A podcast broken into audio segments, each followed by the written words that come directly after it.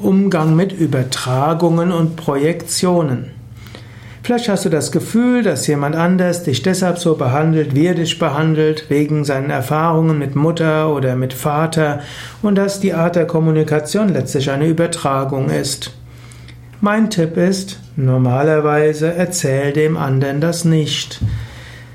Außer in bestimmten Kontexten, vielleicht in manchen spirituellen Gemeinschaften, vielleicht in manchen sozialen Berufen, kann man das ansprechen. Aber auch nur, wenn man sich relativ gut kennt.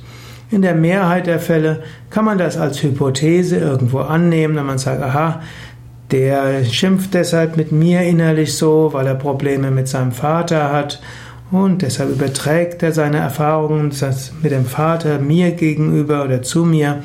Dann kannst du das als Arbeitshypothese stehen lassen, aber geh nicht davon aus, dass das 100% stimmt.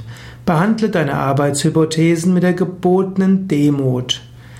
Es kann helfen, dass du die Emotionalität etwas rausholst, dass du dem anderen weniger böse bist, denn du weißt, der ist jetzt nicht zu dir so, sondern er überträgt nur etwas.